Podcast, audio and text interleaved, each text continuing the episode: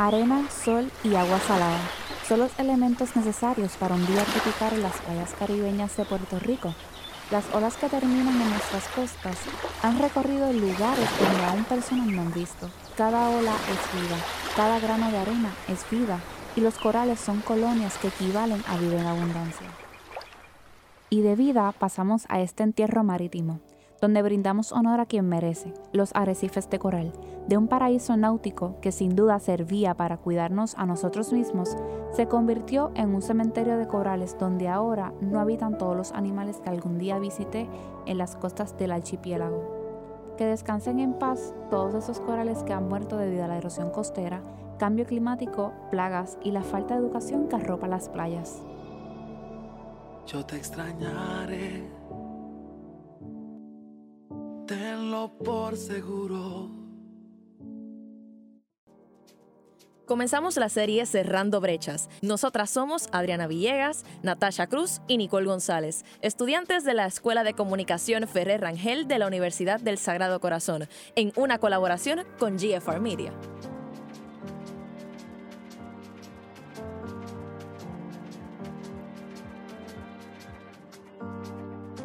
En el episodio de hoy les educamos sobre los arrecifes de coral, por qué están muriendo, lo importante que es cuidarlos y una posible solución que sería a través de la energía limpia. Tenemos como invitados a la doctora María Vega Rodríguez del Programa de Manejo y Conservación de Corales del Departamento de Recursos Naturales y Ambientales, el doctor en Biología y director ejecutivo en Casa Pueblo en Adjuntas, Arturo Mazol, y turistas de la zona del condado San Juan que expresan su preocupación como extranjeros del archipiélago. Comenzamos.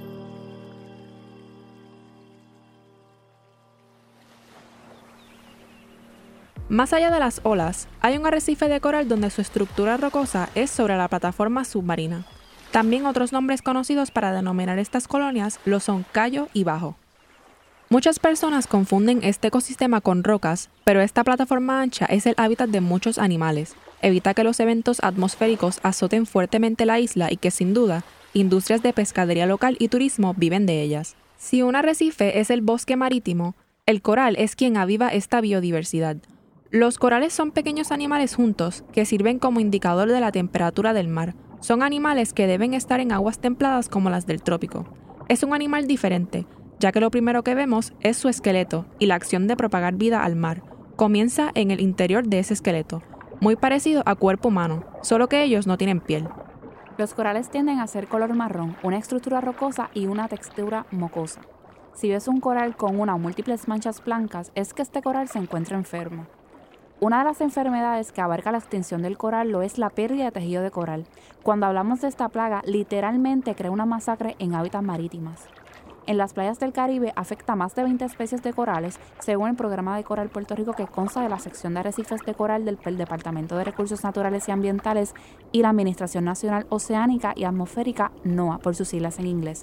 La administradora del programa de manejo de conservación de corales de la DRNA, la doctora María Vega Rodríguez, explica qué es. La pérdida de tejido de coral es una enfermedad que ha llegado a Puerto Rico, se observó la primera vez en el 2019, se observó en Culebra, y lo que es es, es una enfermedad virulenta, y todavía exactamente la composición de lo, que, de lo que es esta enfermedad lo estamos estudiando, pero entendemos que es una combinación de virus y microbios atacan al tejido del coral. Y hazte cuenta como una vez ya cae la enfermedad como en el tejido del coral, como si fuera nuestra piel, empieza a, como a, comerse ese tejido, ¿no? Hasta, y es voraz y es capaz de comerse como todo el tejido del coral en una cuestión de semanas.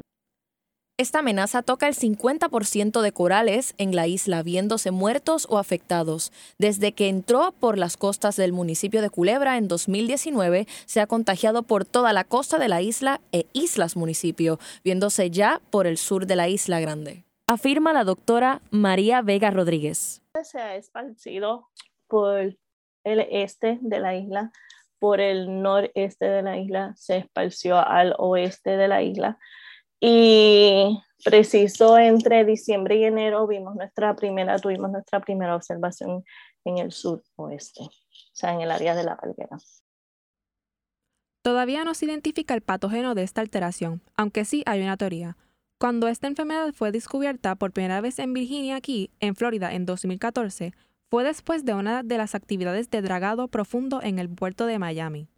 Los experimentos que se han hecho de la transmisión demuestran que es infeccioso y transmisible por corrientes de agua y puede que su propagación acelerada a lugares distantes sea más rápida por las descargas de agua de lastre de las embarcaciones. Aunque no se puede evitar, se puede amortiguar el daño y es que el único tratamiento que se practica en Puerto Rico es la mezcla de amoxicilina y base 2B.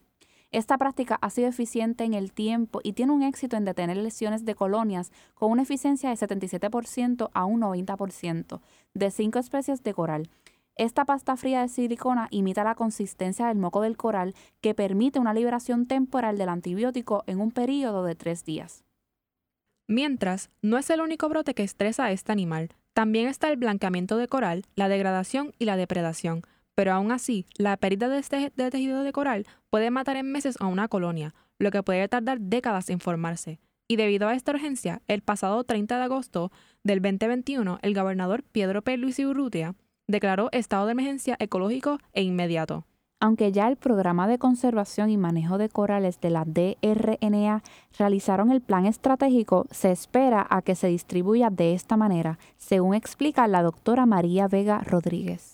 Así que a raíz de esto, el gobernador Pedro Pierluisi ha declarado un estado de emergencia de corales y decretó que un millón de dólares se le destinaran al Departamento de Recursos Naturales para que nosotros en el programa de Corales atendiéramos este asunto. ¿Qué hicimos? En diciembre entre, le entregamos como parte de esa orden ejecutiva, esto lo hizo a través de una orden ejecutiva, ¿no? Em, esta orden ejecutiva la implementó el 30 de agosto del año pasado y como parte de la orden ejecutiva ordenó a que le entregáramos algo así como un plan estratégico. Y entonces este plan estratégico lo trabajamos y le enviamos y le entregamos a él un plan estratégico en respuesta a la emergencia de esta pérdida de tejido de coral. Se lo entregamos en diciembre, lo evaluaron y lo vieron en enero, este, y entonces nos hicieron una sugerencia, tuvimos unas conversaciones y temprano en febrero, en febrero le enviamos lo que sería pues el plan estratégico en respuesta a la emergencia de pérdida de tejido de coral final.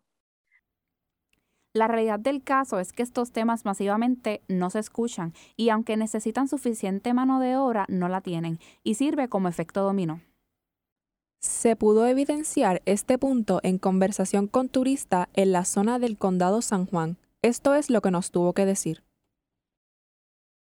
This is a lot, but also by corporations is like I think that's where you could start because 70% of pollution comes from these big corporate companies and it's like like the one we're sitting outside right now is like how do they help first or also in tandem that we can help them also kind of decrease that because when it comes to individuals like you and I like pollution unfortunately can't stop from you or me just individuals doing it one by one but if we can get like a larger group or conglomerate corporation like this to do that like that's probably the only time we'll see significant change, which is Para el beneficio de la audiencia, lo que expresó el turista fue el 70% de los desechos vienen de grandes corporaciones y por ahí se podría empezar a hacer un cambio significativo en eliminar la contaminación. Sin embargo, existe una posible solución. Si tenemos energía limpia, si tenemos aire más limpio, si tenemos aguas más limpias, entonces estamos comprando tiempo. Ciertamente, para la problemática que actualmente se encuentra enfrentando nuestros corales, existe una solución que pocos conocen para preservarlos adecuadamente. Esa es la energía limpia. Y cuando nos referimos a este tipo de energía, hablamos de que ésta excluye todo tipo de contaminantes que afecten a nuestra tierra en general. También hay que destacar que la energía limpia no produce ningún tipo de residuo que regularmente la energía que consumimos a diario produce y que requiere el uso de estos recursos naturales como el sol, el agua y el aire. Para entender la complementación entre la vida marítima y la energía limpia, ¿verdad? El doctor en biología y director ejecutivo de Casa Pueblo, Arturo Masol, nos abunda. Mira, los arrecifes de coral son uno de los ecosistemas más importantes del planeta y nosotros hemos tenido buenos arrecifes de coral que han sido comprometidos, más de las del 50% más lo hemos perdido en los últimos años, son los lugares de mayor productividad, son los lugares donde albergan una gran diversidad biológica importante para los recursos marinos, pero la protección de los recursos naturales como los arrecifes de coral inician en la montaña, inician en el país. Si usted no protege el país, si usted no protege los bosques, si usted está en deforestación, si usted tiene prácticas de uso insostenible como alta generación de basura, plásticos que después se convierten en microplásticos y en escorrentías llegan al mar, entonces de un lugar estamos comprometiendo la existencia de Si hablamos de energía limpia, es cuando limitamos la explotación de recursos naturales como combustibles fósiles para el beneficio solo del ser humano. La energía renovable funciona utilizando los medios esenciales de la naturaleza como el agua, luz solar y el aire para brindar electricidad sin alterar las otras vidas en el planeta, explica el doctor Arturo Masol. Mira, energía limpia y renovable es la que reduce consecuencias, externalidades, consecuencias sobre otros como hacia la salud o que comprometen el ambiente o la existencia de otras formas de vida a diferencia de las fuentes que no son limpias, como la quema de combustibles fósiles, el petróleo, gas y carbón, cuya quema genera gases de efecto invernadero que provocan calentamiento global y cambio climático, o cuyas emisiones o cuyo manejo representa riesgos de toxicidad, eh, cuya extracción es muy destructiva eh, y cuyo combustible no se autorregenera a, diferencia del sol, el viento, el agua, que son fuerzas motrices donde podemos producir energía sin comprometer el ambiente. Sin embargo, todavía hay ciudadanos del archipiélago que desconocen el daño que realizan sus acciones sin el cuidado al medio ambiente. Esto conlleva a la naturaleza al borde de su extinción, creando un sistema insostenible ambientalmente para un buen estilo de vida, confirma Masol cotidiano, en nuestra vida cotidiana, hay muchas prácticas que comprometen también a los arrecifes de coral. Una de las primeras cosas que hay que hacer es proteger los bosques y prevenir que a través de los ríos o reducir que a través de los ríos la sedimentación que se moviliza a través de los cuerpos de agua lleguen al ecosistema marino, porque ahí también comprometen los arrecifes de coral. Necesitamos manejar los desperdicios sólidos de otra manera, es decir, vivimos en un modelo insostenible ambientalmente y hay que modificar esas prácticas y, y esa cultura nuestra para reducir el impacto ambiental. Ya explicamos que los estilos de vida insostenibles de los seres humanos afectan los bosques y eso equivale al mar, aunque aún no hemos explicado cómo es que esto afecta al océano y es que el desbalance del efecto invernadero contamina el aire que respiramos y quitamos años de vida a los animales y a nosotros mismos. Para que nuestra audiencia pueda entender el efecto invernadero, es cuando se quema el combustible fósil, llega a la atmósfera, que es una capa alrededor de la Tierra, y estos gases se acumulan generando calor y como este exceso de calor debe terminar en alguna parte, la mayoría termina en el océano donde se acidifica el agua y desbalancea los ecosistemas marinos. Masol nos explica la problemática. Mira, primero el problema. El problema es que con la quema de combustibles fósiles, petróleo, gas y carbón, nuevamente se generan gases de efecto invernadero, se movilizan eh, CO2 a la atmósfera y eso tiene una consecuencia en la acidificación de los océanos. Y durante los últimos años el consumo de energía solar se ha vuelto una tendencia, ya que es el más accesible a los hogares y económico para los consumidores de energía. Sin embargo, se ha reducido 10 millones de toneladas mensuales de carbono que no se emiten a la atmósfera gracias a esta resolución solar. El Ejecutivo Masol abunda de manera limpia. Sin embargo, la energía solar es la que está más al alcance, la que es más fácil, la que es más barata, la que permite democratizar la generación porque en esencia todo el mundo tiene acceso en su techo a, radiación solar para capturar energía solar. Tengo que decirte que en Puerto Rico, con la capacidad instalada ahora mismo fotovoltaica, no la del gobierno, sino los miles de instalaciones privadas, Puerto Rico está, ha reducido en 10 millones de libras de 10 millones de toneladas de, de carbono que no se emiten mensualmente a la atmósfera porque estamos produciendo energía limpia. Debido a la Ley de Política Pública Energética firmada en 2019, se calculó que para el 2022 Puerto Rico tuviese un 20% de energía verde y el cambio está comenzando desde la ciudadanía hasta el gobierno.